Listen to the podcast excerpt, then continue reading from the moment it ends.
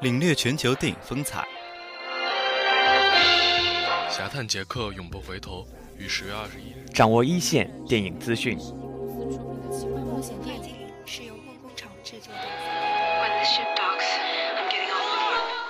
每周为您推荐最热电影。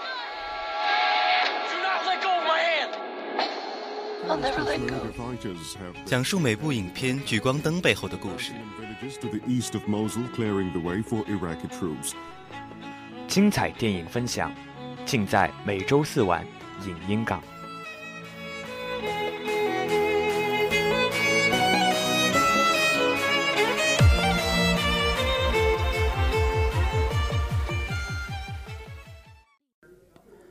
享受电影，分享电影人生。这里是每周四晚的影音港，很高兴和你相约在 FM 八五点一华海之声无线广播电台。我是本期播音子夜，我是雪碧。一段音乐过后，进入新型电影资讯。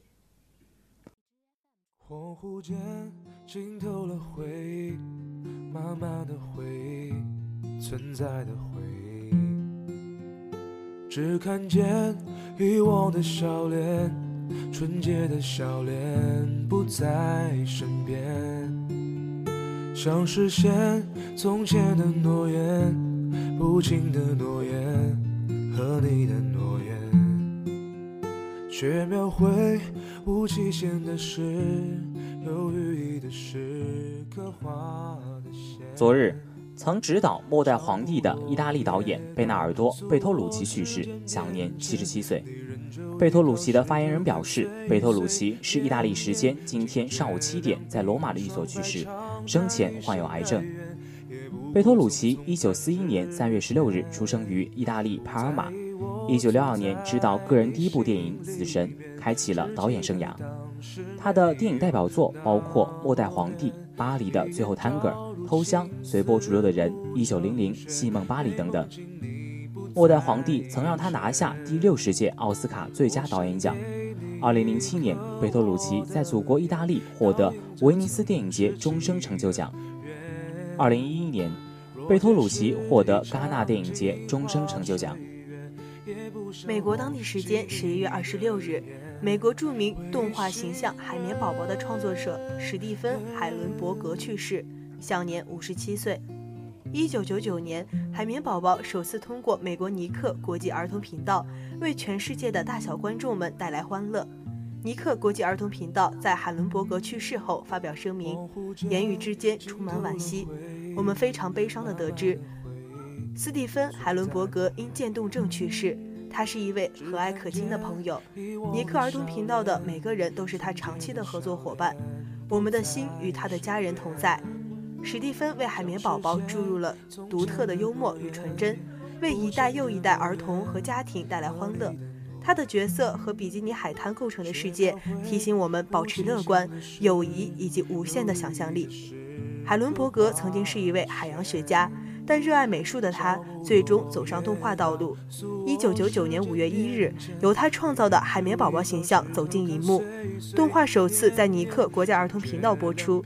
不仅得到儿童观众的喜爱，还吸引了大批成年观众。动画随后在世界各个国家引进播出，成为风靡全球的卡通形象。本周推荐，本周为大家推荐的电影是《无敌破坏王二：大闹互联网》。《无敌破坏王二》以快手阿修游戏里的拉尔夫和《甜蜜冲刺》里的云尼洛普去互联网里寻找新的《甜蜜冲刺》游戏方向盘为主线。拉尔夫去报音集赞，云尼去了迪士尼遇到十四位公主之后，开始寻找自我价值的实现为副线，而展开的一场梦幻般的冒险经历。高度娱乐化的背后，实际上是在努力挖掘和探讨友情这个真挚的命题。两个人进入互联网寻找新的甜蜜冲刺赛车方向盘，只是一个契机，是一个云泥接触外部崭新世界的机会。云泥已经慢慢长大了，他迟早要接触长大成人后的资讯爆炸、新鲜事物无与伦比丰富的新世界。他爱冒险，爱未知，爱一切无法确定的东西，所以他离开原来一成不变、每次比赛都躺赢的甜蜜冲刺游戏也是必然的。当云尼和拉尔夫来到闪姐主宰的狂飙飞车之时，云妮一下就被吸引住了，舍不得走了。这一点都不让人意外，因为云妮觉得这就是自己梦想中的世界。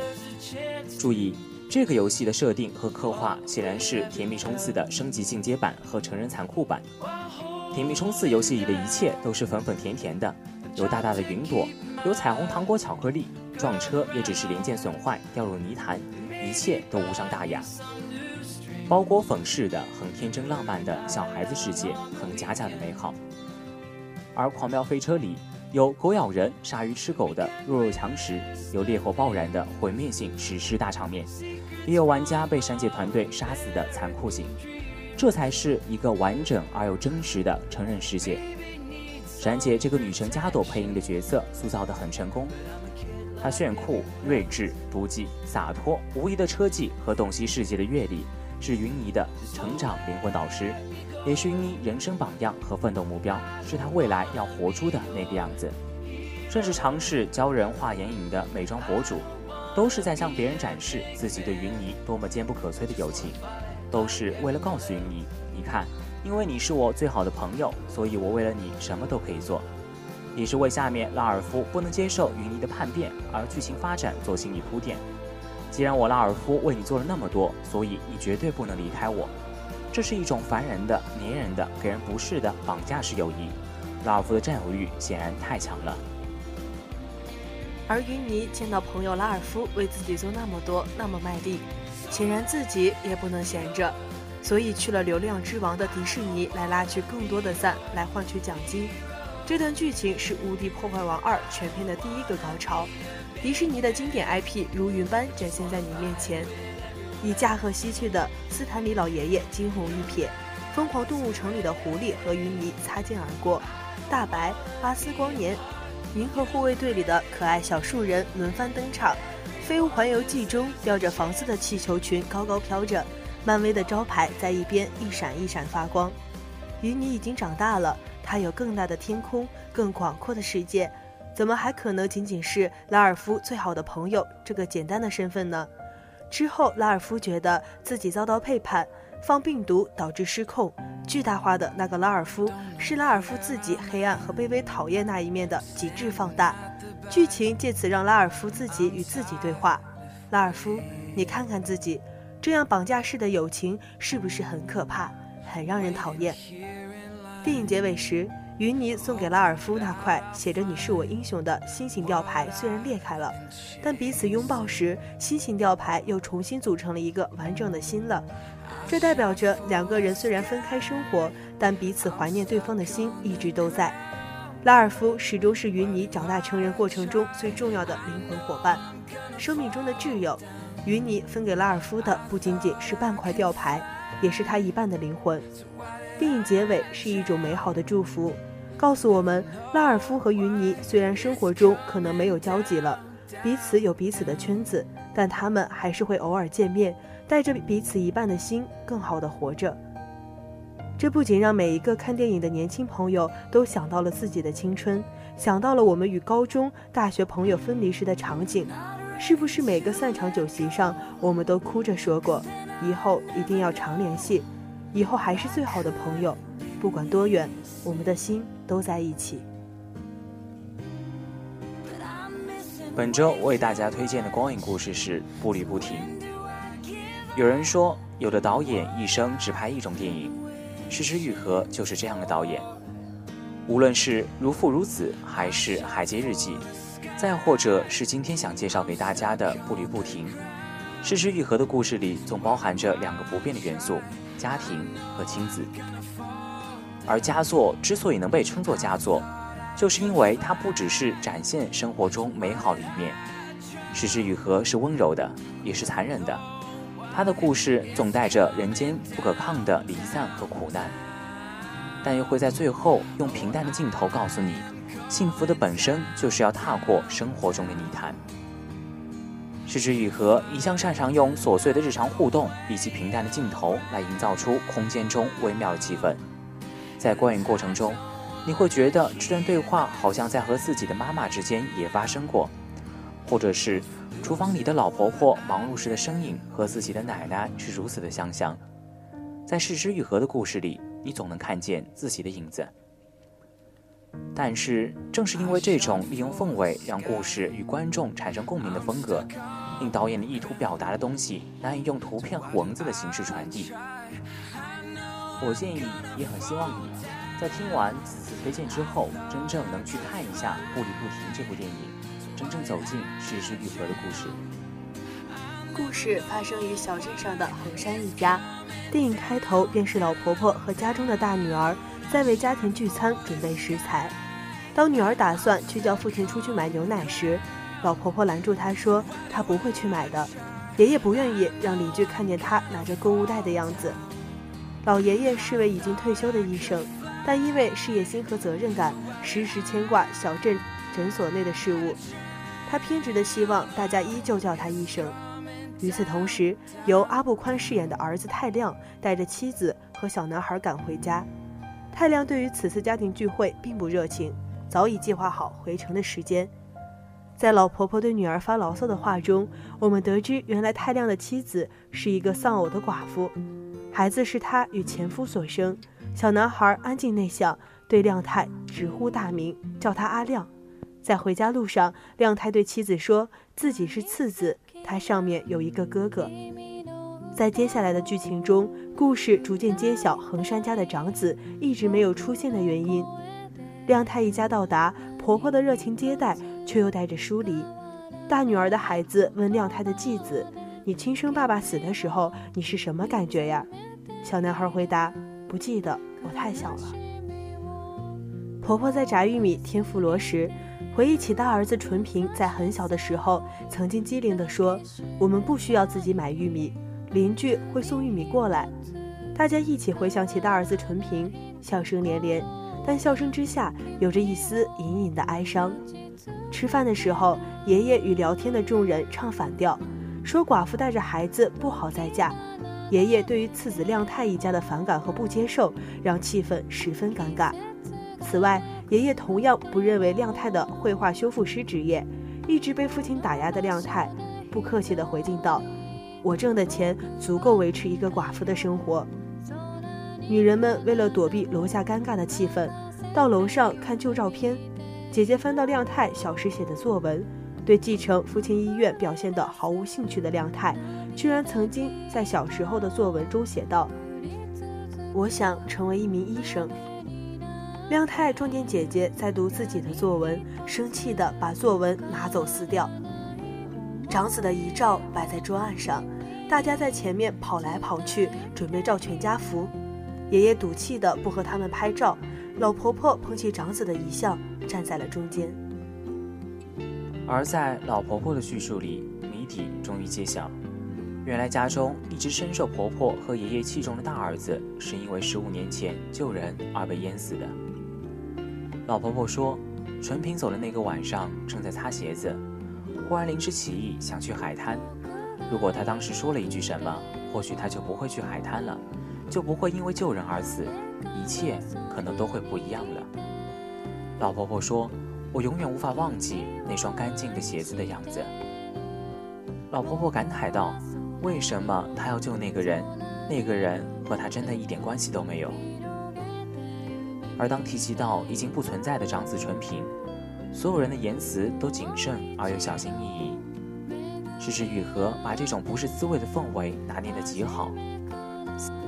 死人已逝，而死者却仿佛变成了一根贯穿所有人灵魂的鱼刺。爷爷偷偷把小男孩叫到自己的房间，给了他零花钱。爷爷虽然表面上不接受次子亮太和亮太的婚姻。但他的内心对于小孩子还是充满了关爱。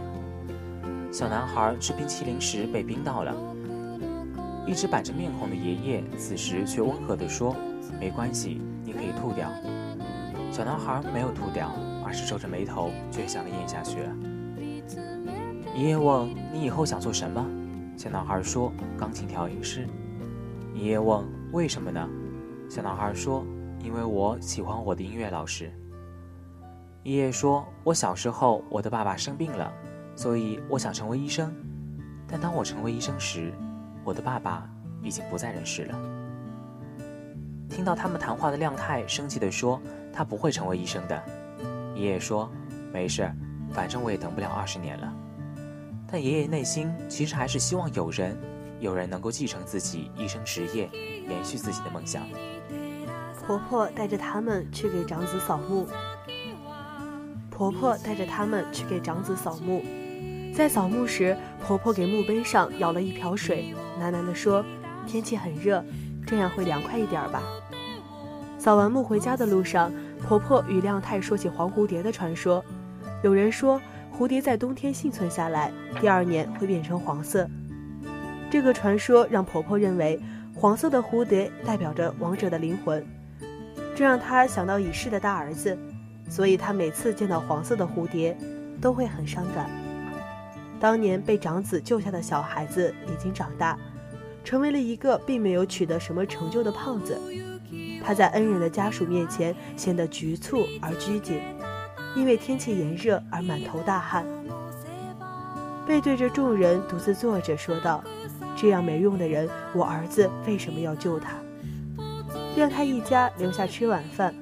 在晚饭时，爷爷说道：“事业对于男人的重要性。”老婆婆说：“然而你连儿子死的时候都没能在场。”在饭菜的香气背后，有老人丧子后无法消失的隐隐的痛。晚上聊天时，老婆婆和亮太说起了一名相扑运动员，却无论如何想不起他的名字。亮太对母亲说。我们不要叫那个获救的人来了吧？他看到我们好像很痛苦，而笑意从婆婆脸上消失了。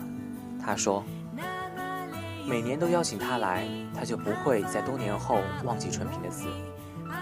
因为如果连可恨的对象都没有，我会感到更痛苦。所以每年每一次叫他来家里，如果他不痛苦，那痛苦的就是我们。”洗澡前，亮太突然对父亲说：“大家一直拿来说笑的那句很聪明的关于玉米的言论，不是哥哥说的，而是我。”他就这样与死去的哥哥争抢旧时光里的一句玩笑话。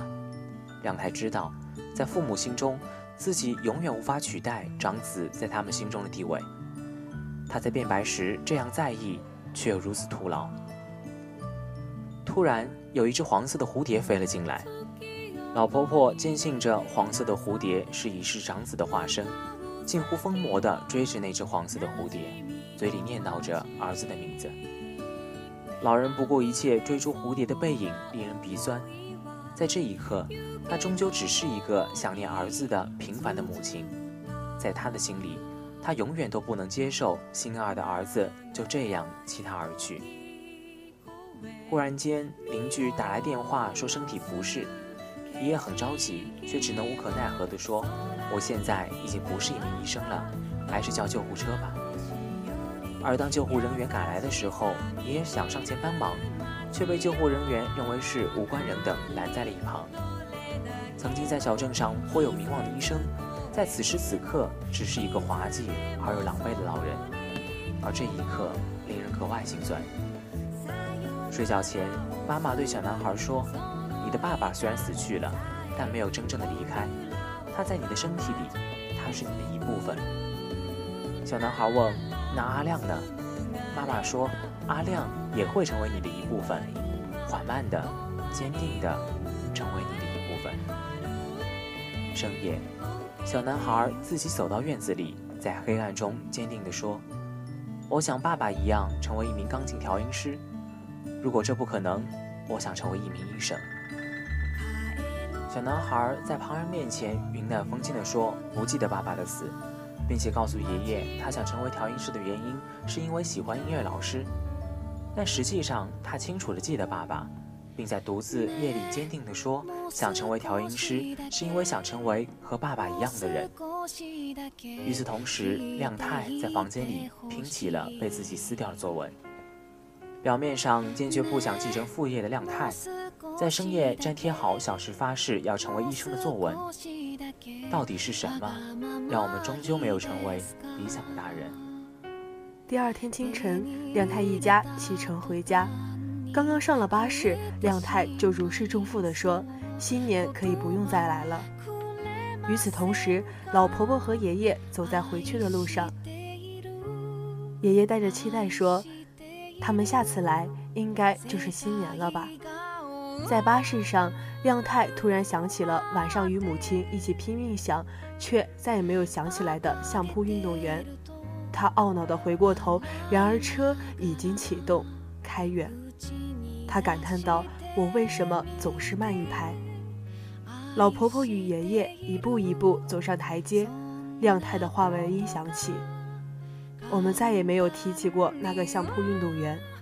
三年后，爸爸死了。”我没有和他看过一场足球赛，妈妈一直和爸爸吵架，直到他死去，但他很快也随着他去了。我从没有开车载过他，这一切仿佛是一个巨大的隐喻，就像亮太上了巴士之后，才懊恼地想起相扑运动员的名字。我总是慢了一拍。树欲静而风不止，子欲养而亲不待。影片最后，已经与妻子生育了自己孩子的亮太，在多年后带着一家人去给哥哥扫墓。他像母亲当年做的一样，舀起一瓢水淋在哥哥的墓碑上，说：“天气很热，这样会凉快一些。”回去的路上，他与女儿说起当年母亲讲给他的幸存的黄蝴蝶的故事。女儿问：“这是谁告诉你的呢？”亮太怎么也想不起来。他说：“是呀，是谁告诉我的呢？我有点记不住了。”失之愈合的镜头平淡而细腻，他的故事中充满了不得已的离散、生与死的相隔、长不大的理想的孩子与小孩，和充满了遗憾的大人。故事中，父母与孩子的隔阂似乎在慢慢的消解，然而总是慢了一拍。直到看见父亲被急救人员推开时落寞的神情，亮太才明白医生这个职业对于父亲的重要意义。父亲去世之前，亮太一直倔强地说：“我不会成为医生，我也不会让我的儿子成为医生的。”他最后没有能来得及和父亲看一场球赛，也没有来得及告诉母亲那个相扑运动员的名字。影片到最后，亮太和女儿说起母亲和自己讲过的。熬过冬天的蝴蝶会变成黄色。此时的亮太和当年的母亲一样，将对死者的思念寄托于黄蝴蝶的传说之中。只可惜，当年的他不理解母亲的执念与哀痛。黄蝴蝶飞进来的那一晚，打开了门窗，让蝴蝶飞走了。与带着渺茫希望和自我安慰的黄蝴蝶传说一样，亲子代际之间的温暖也会带着无法避免的伤痛，不停地传递下去。只是。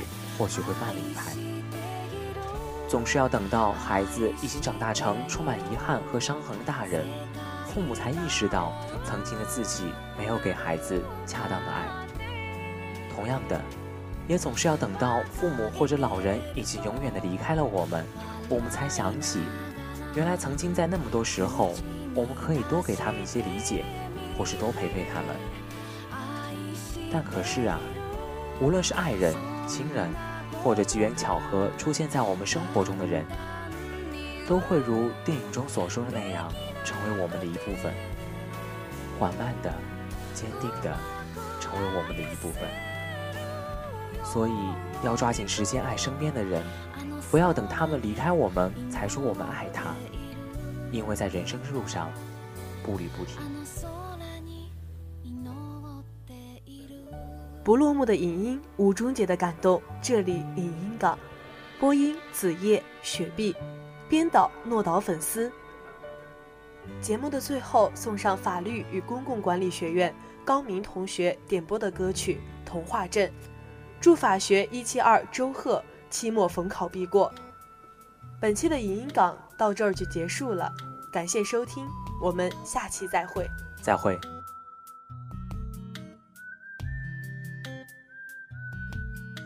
听说白雪公主在逃跑，小红帽在担心大灰狼。听说疯帽喜欢爱丽丝，丑小鸭会变成白天鹅。听说彼得潘总长不大，杰克他有竖琴和魔法。听说森林里有糖果屋，灰姑娘丢了心爱的玻璃鞋。只有睿智的河水知道，白雪是因为贪玩跑出了城堡，小红帽又见压抑自己，变成狼的大红袍。总有一条蜿蜒在童话镇里七彩的河，沾染魔法的乖张气息，却又在爱里曲折。川流不息，扬起水花，又卷入一帘时光如水，让所有很久很久以前都走到幸福结局的时刻。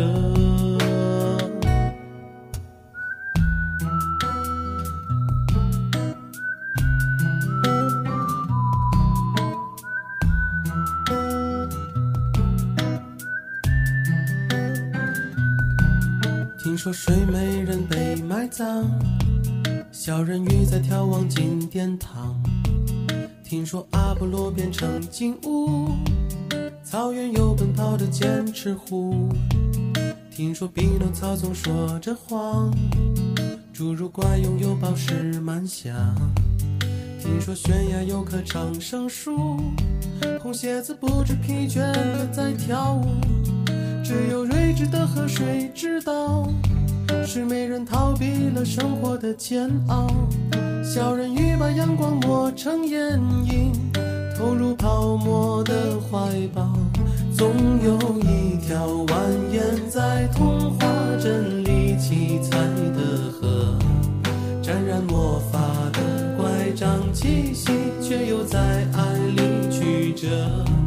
川流不息，扬起水花，又卷入一帘时光水，让所有很久很久以前都走到幸福结局的时刻。总有一条蜿蜒在童话镇里梦幻的河，分隔了理想，分隔现实，又在前方的山口汇合。川流不息，扬起水花，又卷入一帘时光如水，让所有很久很久以前都走到幸福结局的时刻，又陌生。